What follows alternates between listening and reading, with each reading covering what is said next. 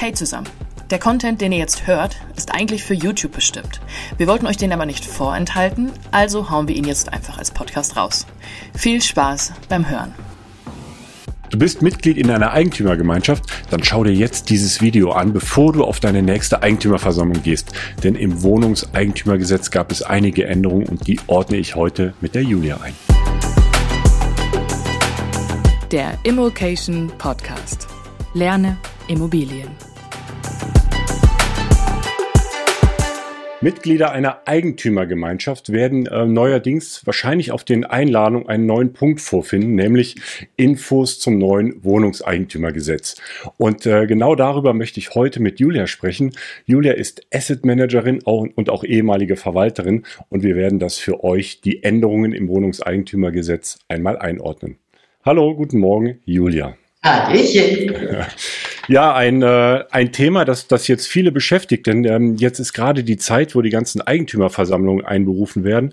Und was wir jetzt heute besprechen möchten, ist jetzt relevant für ja, Wohnungseigentümer, die Mitglied einer Eigentümergemeinschaft sind.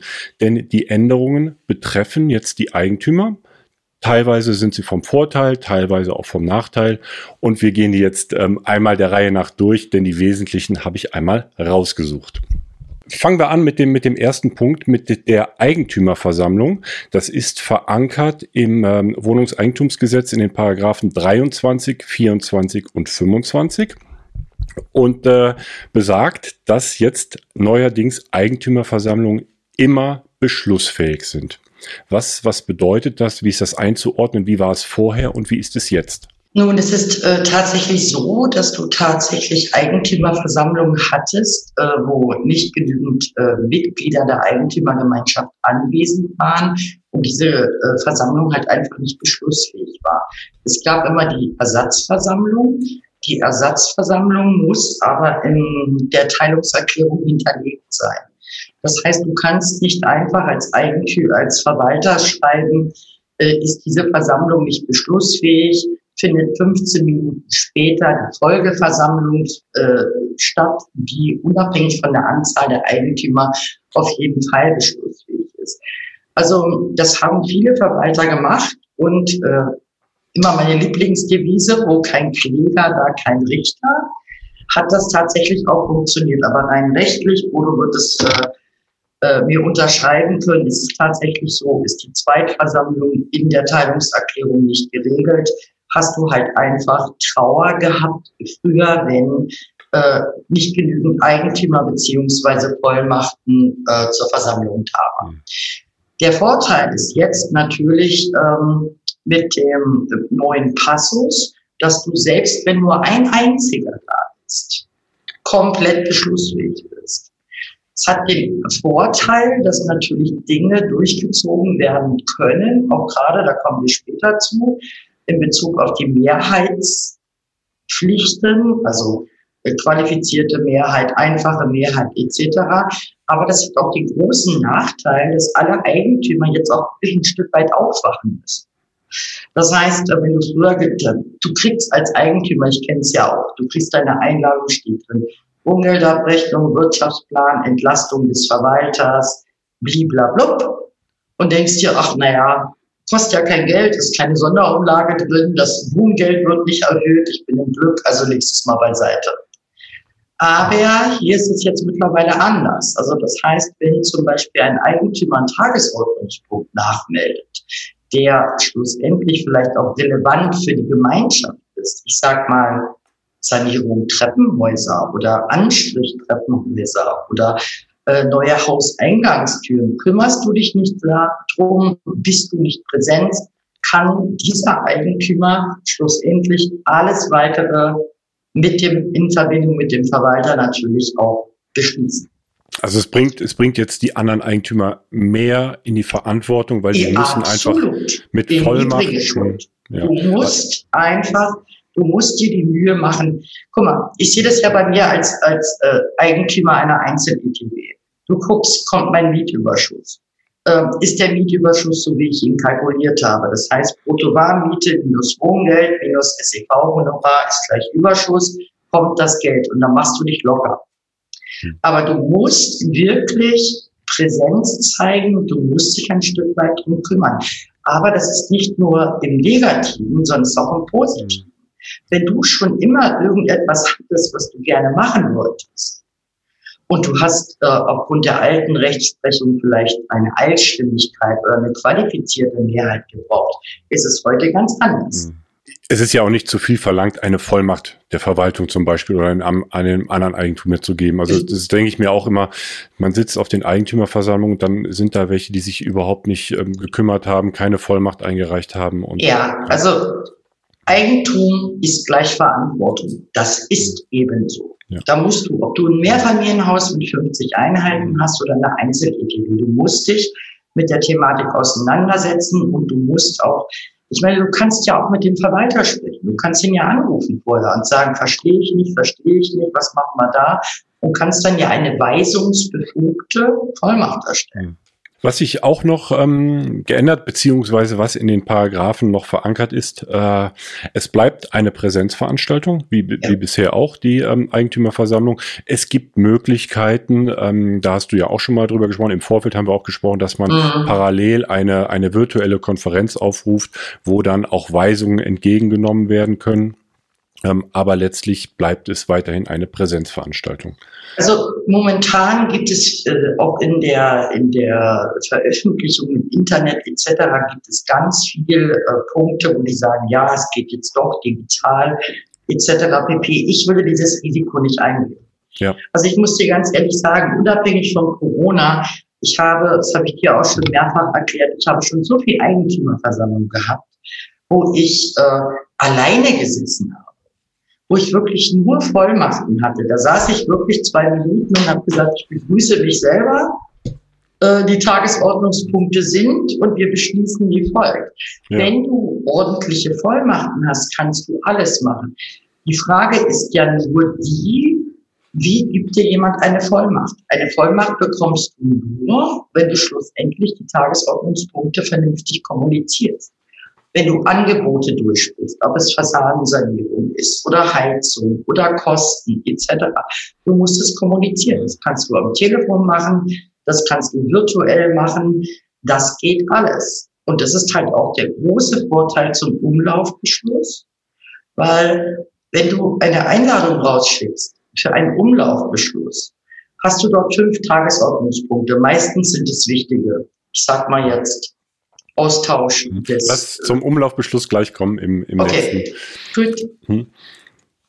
Gut, eine, eine Sache noch. Ähm, bislang war es so, dass zur Versammlung zwei Wochen vorher eingeladen werden konnte. Mhm. Nun ist das verlängert worden auf drei Wochen. Ich glaube, ist gibt jetzt einfach ein bisschen mehr Vorlauf, aber ist jetzt nichts, nichts, äh, nichts Kritisches, sage ich mal. Ne? Naja, sagen wir mal so. Also wir haben uns immer an die rechtliche Vorgabe von zwei Wochen gehalten. Du hast Eigentümergemeinschaften gehabt, die haben irgendwann mal beschlossen oder hatten sogar tatsächlich in der Teilungserklärung drinstehen, vier bis sechs Wochen. Das hast du ganz oft gehabt, ähm, wenn du viele ausländische Kapitalanleger hattest um denen einfach die Möglichkeit zu geben, dass sie an der Versammlung teilnehmen können. Ich habe mich immer an die zwei Wochen gehalten. Bei uns sind jetzt in den Grundparametern drei Wochen drin. Der Nachteil ist der, dass du natürlich ganz viele Nachmeldungen bekommst. Also guck mal, Eigentümer kümmern sich so gut wie gar nicht. Dann haust du die Einladung raus. Dann geht die Einladung raus, da sind zehn Beschlusspunkte. Der eine möchte äh, sein Terrassen, äh, Dingsbums unten erweitern. Der eine möchte dies, der andere möchte das. Und dann hast du ganz viel Nachlauf, weil alle so ein bisschen aufwachen und sagen, ach, das könnte ich ja auch mal machen, etc. Und da musst du als Verwalter immer nachmelden. Weil du musst, die Nachmeldefrist ist eine Woche vor Eigentümerversammlung. Und da musst du den Eigentümern Gelegenheit geben, sich wieder dazu zu positionieren. Schlussendlich ähm, lasse ich sowas immer durch den Beirat regeln. Mhm. Beirat haben wir ja gleich auch noch einen Punkt, da gab es nämlich auch eine, eine kleine Änderung. Mhm. Ähm, kommen wir zum, zum nächsten Punkt, der in äh, Paragraph 23 auch verankert ist, der Umlaufbeschluss. Da ja. gab es auch Änderungen, dass das Verfahren ist ein wenig vereinfacht worden. Ähm, wenig. Bitte? Ein, Mini. Ja, Mini. Also und zwar ist es jetzt in äh, ist ist der ja in, in, die Textform ist jetzt erlaubt beziehungsweise es ist auf die Textform erweitert worden. Was bedeutet das, Julia? Schlussendlich, also ich glaube, ich habe in meiner ganzen Verwalterkarriere in 30 Jahren zweimal einen Umlaufbeschluss durchbekommen. Und ähm, ich glaube, ich habe es gefühlt tausendmal probiert, weil du hast in einer, also gerade wenn du eine Eigentümergemeinschaft hast, über zehn Eigentümer, hast du immer einen, der irgendwo ist, der immer seine E-Mail-Adresse ändert, etc. Das heißt also, ich war immer ein Feind von diesen Umlaufbeschlüssen, weil du bist extrem gehemmt und gebremst. Klar, heute mit WhatsApp SMS, E-Mail, okay, es macht es einfacher, aber schlussendlich brauchst du trotzdem die Allstimmigkeit. So, und jemand, der seine Post nicht liest, der schickt mir auch keine WhatsApp zurück. Und wie gesagt, wenn du 150 hast und einer reagiert nicht, wie hoch ist die Quote? Mhm. Eigentlich, eigentlich musst du, eigentlich müsste man im Vorfeld die Einstimmigkeit schon im Vorfeld abfragen, alle darauf briefen, da kommt jetzt ein Umlaufbeschluss, äh, alle müssen zustimmen, es reicht nicht aus, wenn sich einer enthält oder so, sondern alle müssen genau. zustimmen und wenn das im Vorfeld nicht geklärt ist, muss man diesen Umlaufbeschluss Exakt. erst gar nicht, erst gar nicht machen. Genau, aber wie gesagt, da gehe ich auch wieder den Step zurück, wo ich sage, da mache ich lieber eine ordentliche Versammlung, äh, selbst wenn es die zweite oder dritte ist in diesem Jahr, äh, und äh, vergebe Vollmachten, weil da brauche ich einfach nur die einfache Mehrheit. Ja, kann aber in, ich sag mal, in, in, in kleineren äh, Eigentümergemeinschaften kann es dann durchaus sinnvoll sein, wenn man vielleicht die Eigentümer du, noch im Haus wohnen, sich untereinander abstimmen. Ja. Wenn du eine Einheit hast mit sechs Einheiten und da sind, sag ich mal, fünf Eigennutzer drin und du bist der einzige Kapitalanleger, ja natürlich, klar. Aber dann kannst du dich auch abends beim Kaffee zusammensetzen oder beim Grillen mit einem Bierchen und kannst sagen, ich mache jetzt hier mal ein Protokoll und ihr unterschreibt. Ja. Kommen wir zum, zum nächsten Punkt, nämlich der Verwaltungsbeirat. Du hast es eben äh, kurz erwähnt, dass du Sachen über den Verwaltungsbeirat im Vorfeld abstimmen lässt. Ja. Jetzt gibt es da eine Änderung, ähm, na, auch nicht wirklich so dra dramatisch. Also die, der Aber Wortlaut. Die, die, man unterschätzt das. Die ist okay. dramatisch. Gut, dann, dann bin ich gespannt auf, auf deine Erläuterung. Also der, der Wortlaut ist, die Anzahl der Mitglieder des Verwaltungsbeirates ist nun frei. Der Sinn eines Verwaltungsbeirates ist ja der, dass dieser als Bindeglied zwischen ähm, Eigentümern und Verwaltung Entscheidungen trifft und im Vorfeld trifft. Das heißt, du regelst im Verwaltervertrag schon, welche äh, Qualifikationen und welche Befugnisse der Verwaltungsbeirat hat. Ich sage mal so ganz einfache Sachen. Äh, ich als Verwalter habe in meinen Verwalterverträgen immer, ich kann bis 500 Euro alleine beauftragen ab 500 Euro bis 2000 Euro muss ein Mitglied des Verwaltungsbeirates zustimmen. Von 2000 bis 5000 Euro müssen zwei Mitglieder des Verwaltungsbeirates zustimmen und ab 5000 Euro brauche ich einen Beschluss. Das sind so die gängigen Parameter, die du hast. Die Zahl der drei Verwaltungsbeiräte war immer der natürlich, ein Abstimmungsergebnis zu kriegen. Verstehe. Und wenn es jetzt vier sind, könnte es. Exakt, hm, dann bist du hm. wieder auf der Schiene. Also entweder du hast einen, ich würde mich persönlich niemals als einziger Verwaltungsbeirat äh, bestellen lassen. Ansonsten würde ich die äh, Beiratshaftpflichtversicherung irgendwie verdoppeln lassen. Aber ähm, du hast immer ein gutes, eine gute Waage gehabt. Ähm, ich habe dir dazu ja auch schon mal was gesagt, wie ich das sehe mit den Verwaltungsbeiräten wie gesagt, Technik, Buchhaltung, Eigennutzer, Kapitalanleger. Wenn du ein Ungleichgewicht hinbekommst, läuft es immer wieder auf eine Eigentümerversammlung raus.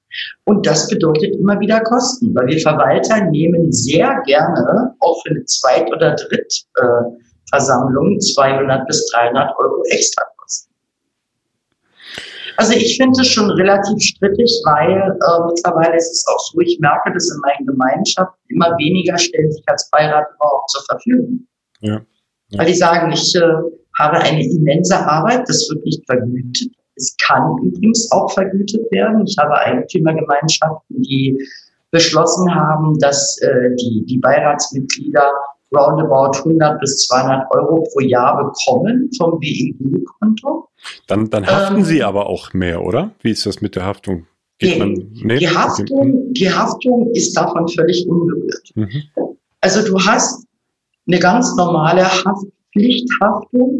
Wie gesagt, in meinen WEGs gibt es, und das mache ich auch ohne Zustimmung der, Verwalt, äh, der Eigentümer, weil ich es darf, ich schließe immer Beiratshaftpflicht ab. Mhm. Prüft einer meine Wohngeldabrechnung und hat nicht gesehen, dass ich mir 5000 Euro auf mein Konto äh, in Timbuktu überwiesen habe, könnten die Eigentümer theoretisch den Beirat in Regress nehmen. Und wie gesagt, es kostet kein Geld. Für drei Beiräte zwischen 90 und 200 Euro, je nach Volumina äh, des äh, Wohngeldkontos und auch der Instandhaltungsrücklage. Ich hätte meine drei lieber behalten. Okay. Jetzt, also ich verstehe den Punkt. Ich habe den eben nicht gesehen, ähm, dass die die Wahl, ähm, also dass die Mitglieder jetzt frei sind. Äh, aber klar, wenn es zu Pattsituationen kommt, macht macht es Sinn und dann kann es zum Nachteil sein. Exakt. Ja. Mhm. Ähm, der nächste Punkt, da, da, da, den müsstest du mir mal erklären, weil das, das habe ich selbst nicht so genau verstanden, nämlich Paragraph 28, der Wirtschaftsplan, die Abrechnung und die der Vermögens. Genau, richtig. Ähm, und zwar äh, bezieht sich die Beschlussfassung innerhalb oder in der Eigentümerversammlung jetzt nur noch auf die Abrechnungsspitze und äh, nicht mehr auf den Inhalt der, der Abrechnung selbst. Das ist auch tatsächlich, also ganz ehrlich, ich muss dir sagen, so richtig verstanden habe ich es auch noch nicht, was dieser Passus überhaupt darstellt. Also ich gehe da mal pragmatisch ran. Das Wohnungseigentumsgesetz sagt ganz klar, unabhängig davon, für welchen Zeitraum die Kosten abzurechnen sind, gilt immer das Wirtschaftsjahr. Zufluss, Abfluss, 1.1., 31.12. Was ist auf das Konto raufgegangen? Was ist runtergegangen? Jetzt hast du immer Abgrenzungsposition. Und das meint ihr auch mit Abrechnungsspitzen. Vor allen Dingen ähm, bezieht es sich hier, das steht da zwar nicht drin, aber es bezieht sich hier vor allen Dingen auf die Heizungs- und Wasserkosten. Guck mal, du zahlst im Jahr zwölf Abschläge a 3000 Euro Wasser, um es jetzt mal in großen Dimensionen zu sagen. So, das ist vom Konto runtergegangen. Das heißt, theoretisch musst du das auch auf die Wohnungseigentümergemeinschaft abrechnen. Jetzt ist der 31.12. vergangen und du bekommst Mitte Januar eine Wasserabrechnung, wo die sagen, ähm, du hast das und das verbraucht, ihr habt das und das gezahlt, es gibt ein Guthaben oder eine Nachzahl. Das ist die Position, die du in der Heizkostenabrechnung abgibst. Verstehst du, was ich meine? Ja, das heißt, du hast immer, ähnlich wie bei einer Betriebskostenabrechnung, immer übergreifende Kosten über den Jahreszeitraum hinaus. Und diese Abrechnungsspitze stellt eigentlich einen Abgrenzungsbetrag dar. Meines Erachtens ist das praktisch eigentlich nicht durchsetzbar weil die Kostenverzögerung zieht sich mindestens drei bis vier Monate ins nächste Jahr mit rein. Aber du brauchst ja die Liquidität der Gemeinschaft für dieses Wirtschaftsjahr. Ich bin sehr gespannt, wie das in der Praxis, ich habe es noch nicht gehabt. Ja, also es, es, ist jetzt auch, also die, äh, die, die, die neuen Gesetze sind jetzt seit Dezember letzten Jahres in Kraft. Es haben noch wenige Eigentümer oder die ersten Eigentümerversammlungen haben jetzt stattgefunden. Das heißt, es gibt auch noch noch keine, keine, äh, noch keine Prozesse du, oder, oder sonst irgendwas. Ne? Also, von vorne ja. bis hinten und überlegen uns Konstellationen, wie es in der Praxis schlussendlich aussieht. Das wird die Praxis zeigen. Nur der Ansatz ist grundsätzlich gut. Aber du weißt ja, wie es ist mit dem Ansatz und der Ausführung, inwiefern es dann wirklich äh, statthaft ist. Und vielleicht nochmal an diesem Punkt angemerkt, unabhängig davon, ähm, was hier bei den Eigentümerversammlungen beschließt, fasst nichts an, bevor die vierwöchige Einspruchsfrist, die Anfechtungsfrist durch ist. Ihr könnt alles beschließen heute. Also das, die WEG-Reform gibt alles frei.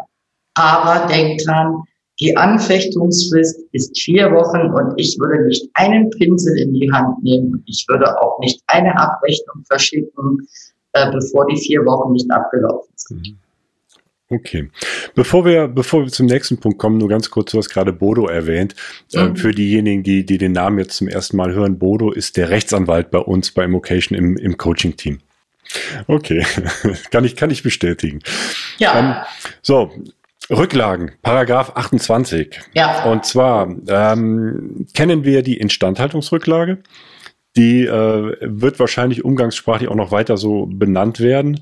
Ja. Ich habe jetzt letztens, äh, als ich beim Notar saß, der, da habe ich zum ersten Mal gehört, der sagte, ähm, es ist, heißt jetzt nicht mehr Instandhaltungsrücklage, sondern es ist jetzt die Erhaltungsrücklage. Das ist eigentlich hm. keine Novellierung, weil es war schon immer möglich. Du konntest immer sozusagen Sparkontenentwicklung entwickeln, wenn du Untergemeinschaften gebildet hast.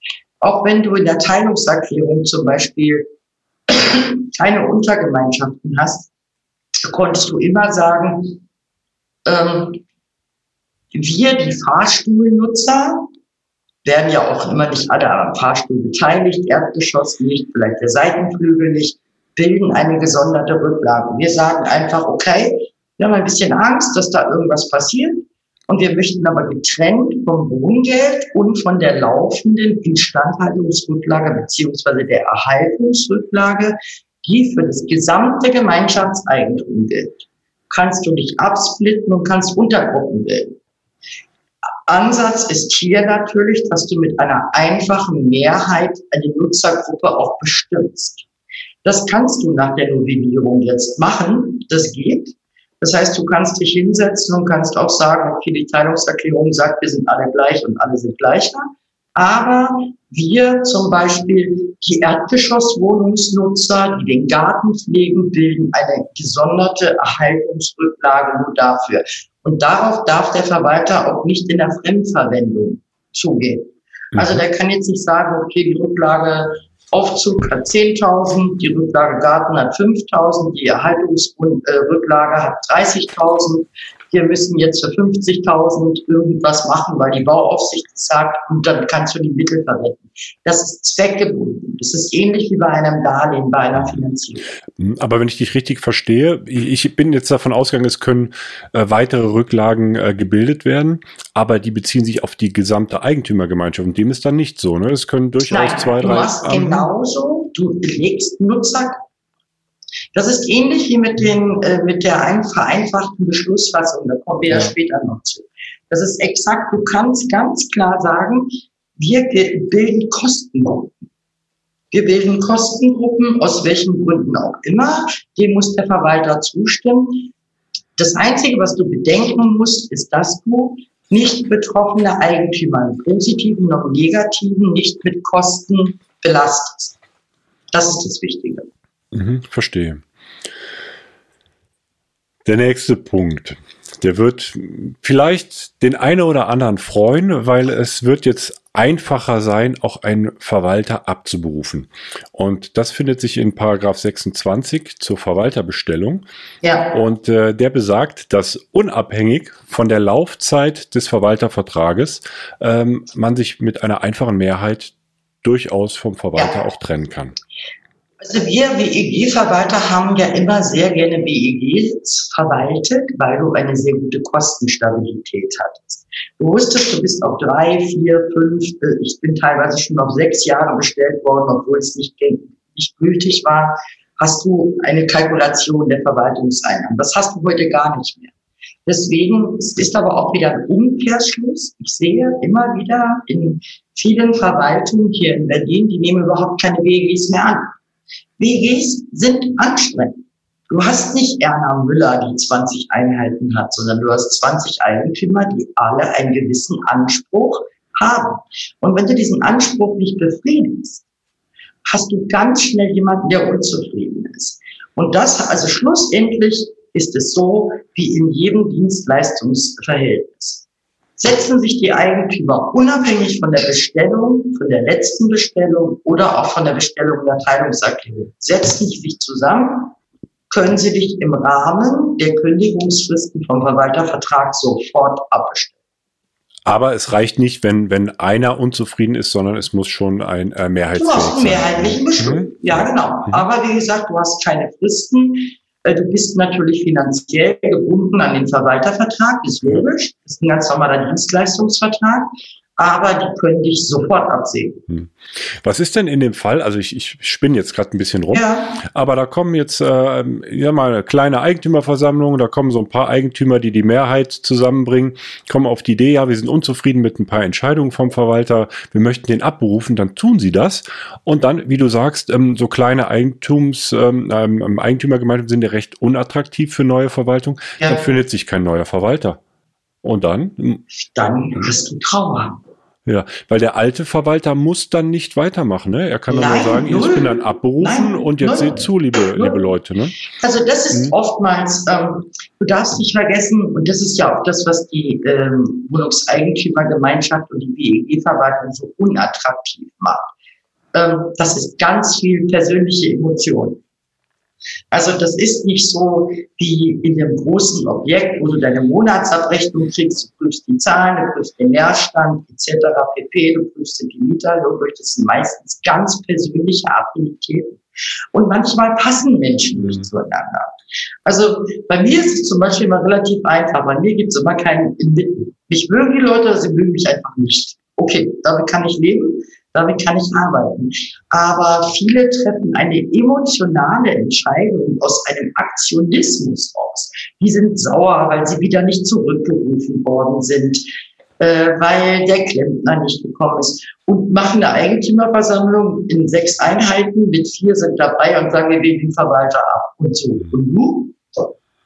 Also ich, ähm, ich, ich, ich mit, mit einer Verwalterin, mit, mit der ich eigentlich recht, recht eng zusammenarbeite, die, die tut mir manchmal schon leid. Also die braucht so ein dickes Fell, was sie sich alles anhören muss. Und Glauben, ist, ist auch noch eine kleine WEG und ähm, ein, eigentlich wird sie schon allem gerecht, aber man kann einfach nicht es jedem ein, recht machen. Nee, du kannst hm. auch, und ja. da sind wir wieder bei der alten Hausverwaltungsfrage, das hast du ja auch mitbekommen in den, in den äh, Live-Workshops, das ist halt Anspruch und auch die Honorierung dafür.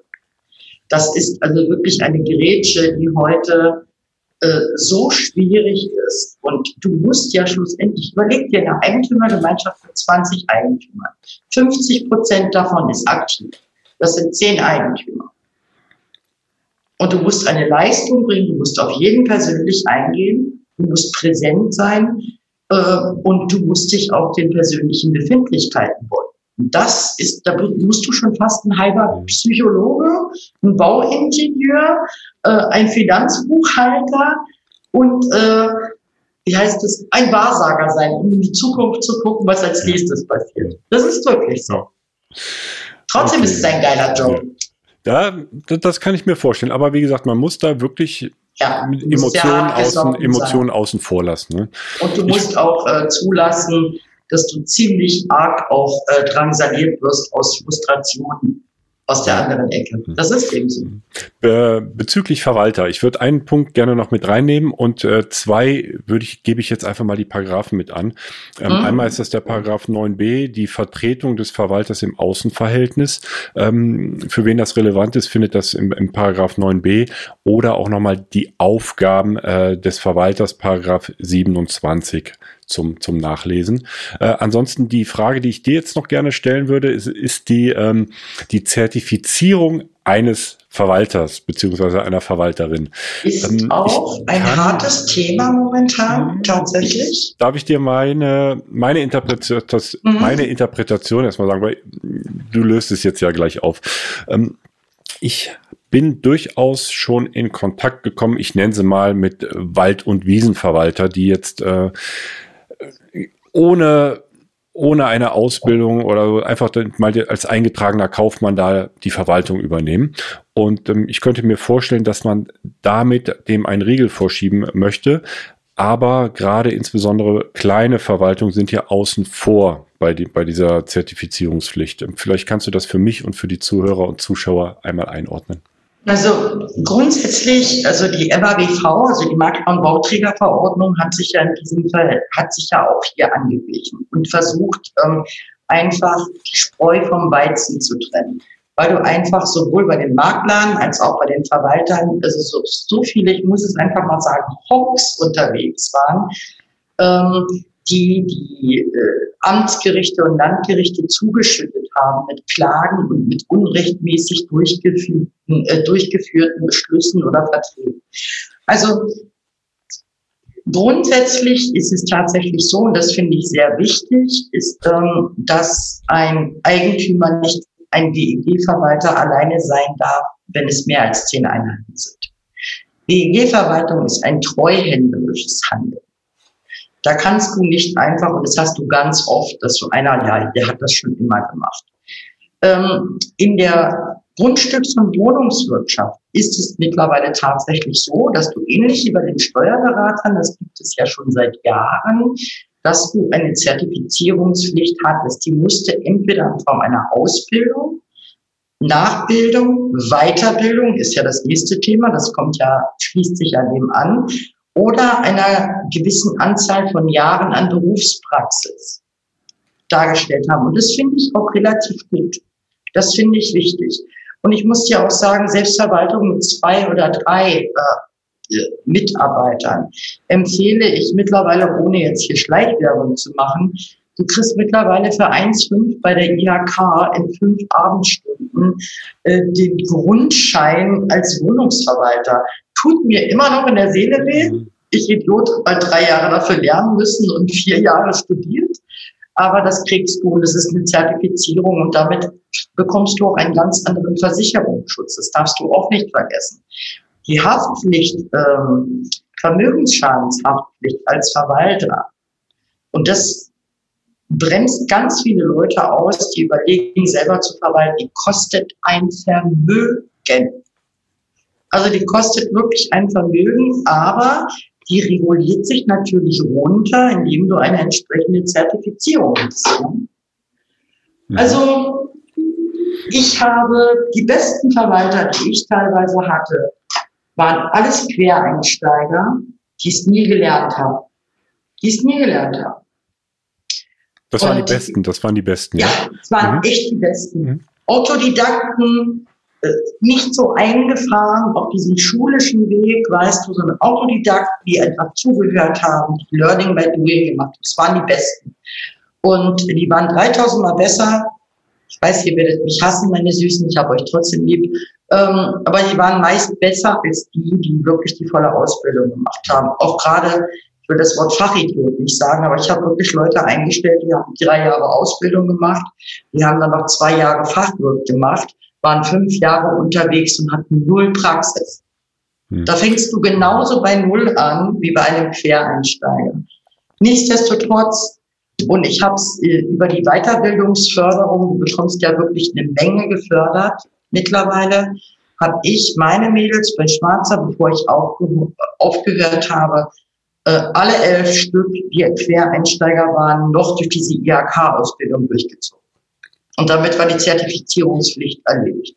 Ist halt ein bisschen schade, dass es jetzt für kleinere äh, WEGs ähm, einfach nicht gilt, aber vielleicht ist es da tatsächlich so, dass das einfach es unattraktiv ist für, für einen Verwalter kleinere WEGs, dass man da einfach das noch ein bisschen offen lässt und ein bisschen so, freier gestaltet. Der lässt. Zeitaufwand ja. ist mhm. einfach nicht bezahlbar.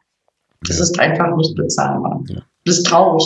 Also deswegen gehe ich auch immer wieder in die Tendenz, dass ich sage, äh, gerade bei kleineren Häusern, egal ob WEG oder Mehrfamilienhaus, sourced einfach das aus, was wichtig ist. Und das kriegst du heute für relativ kleines Geld, ohne eine Mitarbeiterpräsenz vor Ort zu haben. Mhm. Weißt du? Ja. Ja, verstehe. Kommen wir aber jetzt mal zu ein paar ja, ich, ich sag mal, ähm, im größeren äh, Themenblöcken, nämlich die Kostenverteilung und bauliche Maßnahmen. Äh, da da wird es jetzt nochmal noch mal spannend. Ähm, zum einen die Kostenverteilung ähm, im Allgemeinen ist, ist im Paragraph 16 geregelt. Und dort steht, dass die, äh, die Kosten durch einen einfachen Mehrheitsbeschluss jetzt anders aufgeteilt werden können. Äh, unabhängig davon, was vielleicht irgendwo geregelt ist. Naja, also früher hast du es ja relativ einfach gehabt. Du hast die Teilungserklärung gehabt, da stand drin, äh, alle Kosten werden nach Miteigentumsanteil, gegebenenfalls pro Kopf, Kabelfernsehen, Verwalterhonorar werden umgelegt, Punkt. Hier ist der Ansatz, und den finde ich auch sehr gut, und der hat sich bei mir in der Vergangenheit auch immer wieder gezeigt, dass er praktikabel war, auch wenn er vielleicht gegen das damalige Gesetz äh, gesprochen hat, Nutzergruppen. Warum sollen Erdgeschosseigentümer, wenn es keine Tiefgarage gibt, den Aufzug zahlen? Wieso sollen Vorderhauseigentümer Instandhaltungskosten der Balkone, die im Gartenhaus stehen, zahlen? Also hier muss ich dir ganz ehrlich sagen, würde ich das auch nicht so stoisch sehen, weil ich glaube, es entspricht ja alles einer gewissen Logik. Es entspricht einer gewissen Logik, dass äh, wenn du im Vorderhaus eine Ölzentralheizung hast und das Gartenhaus hat überall äh, Gasetagenheizung, warum soll das Gartenhaus die Wartung der Ölheizung im Vorderhaus zahlen? Und ehrlich gesagt sind das eigentlich Punkte, die jetzt eigentlich nur noch mal manifestiert worden sind, die wir in den letzten 20 Jahren in der Praxis sowieso umgesetzt haben. Ja, ich, ich, ich, ich habe mir gerade ein Beispiel ähm, dazu mhm. ausgedacht, wo nicht zwingend die Logik am Ende da entscheidend ist. Also du hast ein Zehn-Parteien-Haus, zwei Erdgeschosswohnungen und dann acht Parteien darüber, die Balkone haben. Mhm. Und äh, dann sind es ja acht zu zwei, die sagen, nein, wir möchten, dass die die Balkone, die jetzt im, im Sondereigentum ausgewiesen sind, ähm, wir möchten die Balkone äh, weiterhin, dass sie von allen, ähm, dass die Instandhaltung oder die Erhaltung von allen weiterhin getragen wird. Würde ich sofort anfechten, den Beschluss. Und der würde auch sofort meines Erachtens durchgehen. Obwohl es nicht ein Mehrheitsbeschluss ist. Ja. Mhm.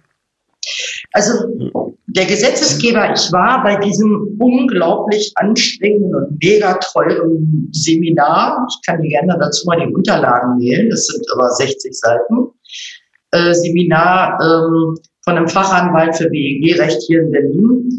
Und ähm, da haben wir genau diese Punkte durchgesprochen. Und ähm, der meinte zu mir auch, ja, die Anfechtungsquote wird extrem hoch gehen, weil es gibt immer wieder Leute, die sagen, ich möchte mich gerne ein bisschen bereichern. Und wenn ich die Instandhaltung der Balkone vom zweiten bis zum vierten OG äh, nochmal 200 Euro sparen kann, weil das Erdgeschoss, das kein Balkon hat, äh, das mitzutragen hat, äh, wird jeder Richter immer auf die Plausibilität zugehen. Mhm. Gerade jetzt im Rahmen dessen. Ja, aber da ähm, wird ja, da wird ja ähm, die Tür auch geöffnet. Gut, vielleicht auch macht das auch Sinn, ist sinnvoll, aber das Gleiche gilt ja auch für einen Aufzug. Jemand, der im Erdgeschoss wohnt, wird den Aufzug nicht benutzen. Ne? Ja, die Rechtsprechung ist da ja relativ einfach. Also es ist tatsächlich so, das wusste ich auch seit langem nicht. Hast du eine Tiefgarage? Heißt, fährt der Aufzug bis in die Tiefgarage runter, muss der Erdgeschossmieter mitzahlen, auch wenn er keinen Tiefgaragenplatz hat. Mhm. Weil er könnte ja den Aufzug nutzen, um nach unten zu fahren.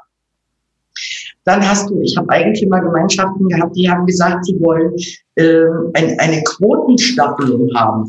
Also die im ersten OG zahlen 10 Prozent, die im zweiten OG 20, im dritten 30, im vierten 40, im fünften 50. Weil sie einfach meinten, naja, die frequentieren den Aufzug noch ganz anders. Aber da kannst du dich ins Tausendstel verlieren. Das ist ähnlich wie diese Müllentscheidung. Müll wird nach Quadratmeter, nach Miteigentumsanteil abgerechnet. Willst du dich hinstellen und zählen, die Sechs-Zimmer-Wohnung hat nur einen Mieter, der muss aber das gleiche an Müll zahlen wie die äh, Zwei-Zimmer-Wohnung mit zehn Mietern, die dreimal so viel Müll bezahlen. Also man muss immer in, in gewisser Hinsicht mit einer Plausibilität vorgehen. das ist eigentlich auch der Job des Verwalters, da wirklich auch von vornherein zu sagen, Kinder, das können wir alles machen, aber fechtet einer an. Anfechtungsklage, zehn Einheiten Haus, so eine Dämlichkeit äh, wie eine Kostenbeteiligung der Erdgeschosse ohne Balkon kostet 3.000, 4.000 Euro in der Handfechtungsklage. Ja. Locker.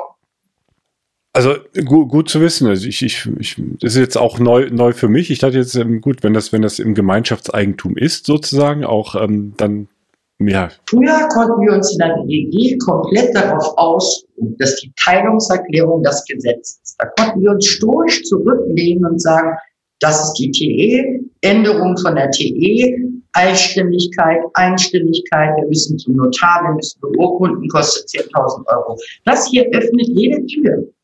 Das hebelt ja praktisch auch die Teilungserklärung schon wieder aus. Mhm. Ja.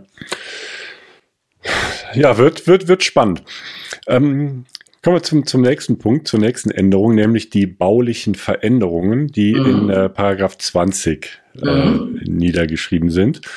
Und da heißt es, es gibt jetzt nur noch zwei Arten von, äh, von, von Maßnahmen, nämlich die Erhaltungen und die baulichen Veränderungen. Genau. Und äh, wie es halt bislang war, das dann war, also, korrigiere mich bitte, aber man mhm. brauchte eine Einstimmigkeit. Also wenn man eine bauliche äh, Maßnahme machen wollte, ähm, brauchte man eine Einstimmigkeit. Und das ist jetzt so nicht mehr, ähm, denn einzelne Eigentümer können jetzt die Maßnahme nicht mehr per se verhindern. Und äh, einige Maßnahmen kann man auch als einzelner Eigentümer auch fordern und durchsetzen. Habe ich das so, so richtig wiedergegeben? Ja, oder? hast mhm. du, hast du gut ausgedrückt. Ähm, ich habe dieses, diesen Paragraph immer gehasst, weil er immer alles verkompliziert hast. Und wenn du einen Stänkerkopf hast in der WEG, hat es nie funktioniert. Ich sag mal was ganz Triviales. Du hast eine Wohnung im ersten UG in einer WEG gekauft und du möchtest, dass deine Dunstabzugshaube nicht in die Wohnung entlüftet, sondern nach außen. Heißt Kernbohrung durch die Außenwand. Außenwand, Gemeinschaftseigentum, bauliche Veränderung, Einstimmigkeit. Ähm, ich rede jetzt mal von der Praxis. Schlussendlich war es wirklich immer so, dass äh, meine Eigentümer auch mit einem einfachen Beschluss ihre Dinge durchgezogen haben. Auch hier wieder der Logikfaktor. Wen beeinträchtigst du? Wen, wen schädigst du? Wo stellt man einen Schaden dar? Natürlich, wenn du dir einfach äh, im ersten OG denkst dir nichts dabei, knallst dir einen Balkon dafür. Dafür ist die Terrasse unten jetzt komplett verschattet. Stellst du einen Schaden dar. Wenn du natürlich deine Dunstabzugshaube entlüften äh, lässt, neben dem Schlafzimmerfenster seines Nachbarns. Beeinträchtigung, gar keine Frage. Es geht, eigentlich ist die, ist, ist der Parameter, das hatte Bodo auch mir so bestätigt, der Parameter ist relativ klar. Sobald du jemanden nicht optisch oder wirtschaftlich beeinträchtigst, kannst du jetzt mit einer einfachen Mehrheit und selbst als eine Person, da sind wir wieder bei der Eigentümerversammlung, wo keiner kommt, kannst du easy peasy durchsetzen. Was ähm, auch noch mit ist, dass du als einzelner Eigentümer, ich sag mal, wenn du, wenn du ähm, eine, eine, eine Beeinträchtigung, eine Beeinträchtigung hast oder eine Behinderung hast, dass ja. du dann auch bauliche Veränderungen ähm, durchsetzen kannst. Ja. ja. ja. Ist ja auch ähm, Macht ja Und es werden spannende drei Jahre jetzt mhm. werden. Also ich meine, jetzt zieht wieder alles an. Corona geht weg. Es wird wieder gebaut ohne Ende. Die Versammlungen gehen los ohne Ende. Alles ein bisschen unsicher. Das werden spannende drei Jahre. Mhm. Ähm, es spannende drei Jahre, weil es eben auch komplexer ähm, durchaus geworden ist. Und das ist eigentlich eine gute, gute Überleitung zu, die, zu dem nächsten Punkt, nämlich die Kosten für diese baulichen Veränderungen. Wenn jetzt eben bauliche Veränderungen durchgeführt werden können, aufgrund mhm. von einzelnen Eigentümern und mhm. eben sagen, man stört halt keinen, wer trägt denn die Kosten? Vorher war es ja relativ klar, äh, die Gemeinschaft hat. Nutzergruppen. Mhm. Es werden Nutzergruppen gebildet. Mhm. Also du kannst wirklich. Da, Entschuldigung, da schließt sich der Kreis wieder mit den ähm, Rücklagen, die. Äh, exakt, die okay. mhm. exakt. Das ist genau der Ansatz. Und da muss ich ganz ehrlich sagen, hat der Gesetzesgeber auch wirklich eine saubere Kette gebildet. Du kannst heute beschließen, ähm, wir Eigentümer des Seitenflügels beschließen hiermit äh, einen Aufzug, einen Außenaufzug anzubauen. Qualifizierte Mehrheit beeinträchtigt keinen. So.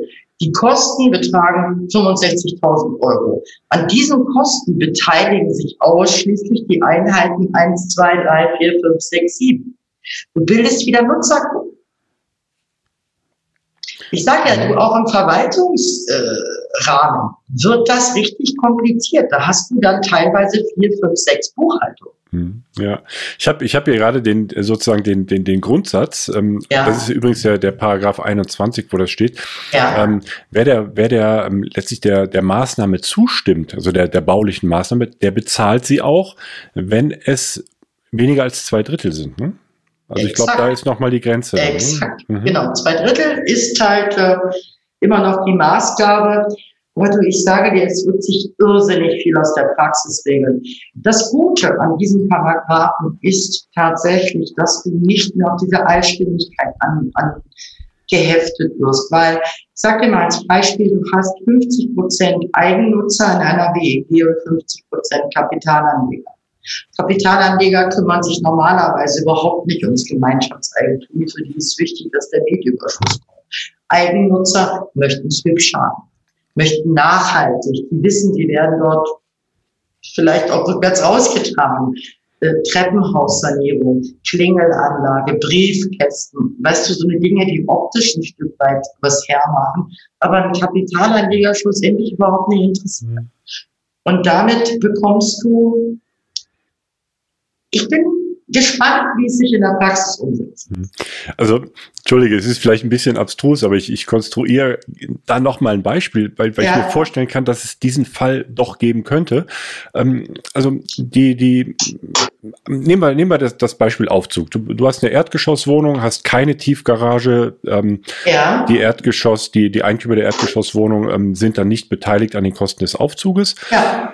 Jetzt wird die Erdgeschosswohnung verkauft, ein neuer Eigentümer kommt rein und der kauft direkt auch noch eine Wohnung oben und äh, sagt, ich möchte jetzt hin und her fahren, ich möchte jetzt den Aufzug auch benutzen, weil ähm, es, es wäre ja logisch, dass derjenige, der sich nicht beteiligt, den Aufzug auch entsprechend nicht nutzen darf. Deswegen ist momentan, du kannst ja mal gucken auf der Otis Homepage. Wie, wie heißt die o Otis? Vom, Otis, von den Aufzügen. Mhm. Aufzüge, alle mit Schlüssel. Ja, aber du kannst dich dann aber auch hinterher nochmal an den Kosten beteiligen, um ja, dann wieder in die Nutzung Du kannst ja den ne? Antrag stellen, ja. ich möchte den Aufzug nutzen und mhm. beteilige mhm. mich anhand, entweder wie die Kostenregelung ist, mhm. Jahr, Quadratmeter Einheit, beteilige mich an den Kosten, die Gemeinschaft sind bestimmt zu, dein Wohngeld erhöht sich um diese Parameter, Instandhaltung, Wartung etc., Rücklage und du bekommst einen Schlüssel. Na klar. Ja. Ist alles also möglich. Ist halt alles jetzt auch flexibler ein wenig. Ist ne? cool. Also wie gesagt, ich bin, ich finde es total witzig, wenn du 30 Jahre BEG gemacht hast und äh, du glaubst gar nicht, ich habe letztens mal meine Beschlusssammlungen durchgeguckt, äh, wie viele Beschlüsse ich hatte, die äh, durch die Novellierung jetzt aus äh, 12, 20 ähm, ich habe mit alten Eigentümern gesprochen und der hat gesagt, ich bin so gemein und ich habe die Wohnung verkauft. Hätte ich das mal gewusst, hätte ich es nicht gemacht. Also das ist wirklich so. Also die Möglichkeiten sind extrem offen, aber ich warne auch immer vor. Ich sage, beschließt, was auch immer ihr wollt. Seht zu, dass ihr keinen optisch oder wirtschaftlich benachteiligt und bitte die vier Wochen abwarten. Mhm. Anfechtungsfrist immer abwarten. Ja. Gut, jetzt haben wir, ähm, ich, ich denke mal, die wesentlichen Punkte herausgearbeitet. Es ist alles im ähm, Wohnungseigentümer-Gemeinschaftsgesetz, ähm, es ist niedergeschrieben. Ein, naja, ich sag mal, ein schon trockenes Thema, aber ein, ein sehr wichtiges Thema. Also insbesondere für diejenigen, die regelmäßig auf Eigentümerversammlungen sind, auch insbesondere bei denjenigen, und das habe ich auch schon erlebt, wo der Verwalter oder die Verwaltung sich selbst gar nicht so auskannte, was eigentlich, ja. ähm, wie, wie, es eigentlich aktuell geregelt ist. Und da macht es schon Sinn, wenn man sich selbst ähm, schlau macht, wenn man sich selbst auskennt und gerade jetzt in dieser Übergangsphase äh, einfach mal ins Gesetz reinschauen und ja mit unseren, was wir ausgearbeitet haben, mit diesen Impulsen einfach mal ein bisschen eintauchen. Ja, also ich kann es auch wirklich nur empfehlen. Du kannst, ich sage immer, du kannst nur über etwas meckern, wenn es auch verstanden hast. Also von daher, es ist kein Hexenwerk. Es ist wirklich kein Hexenwerk.